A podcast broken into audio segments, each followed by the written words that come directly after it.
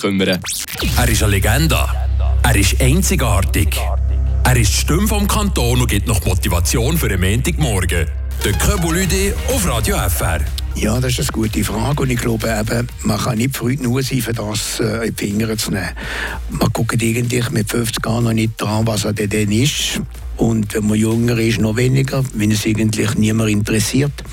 Aber also gegen 55, 58 sollte man das ein bisschen in die Finger nehmen, dass man eigentlich ein bisschen Gedanken macht. Muss nicht einmal gerade sofort springen, aber sich Gedanken macht, was wollte ich mit 65 machen oder wo bin ich mit 65.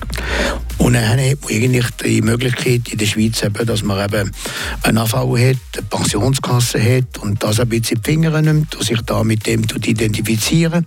Was man aber muss machen ist auch, wenn man ja mal 65 ist, hat man mehr Zeit, aber auch nicht mehr den gleichen Lohn.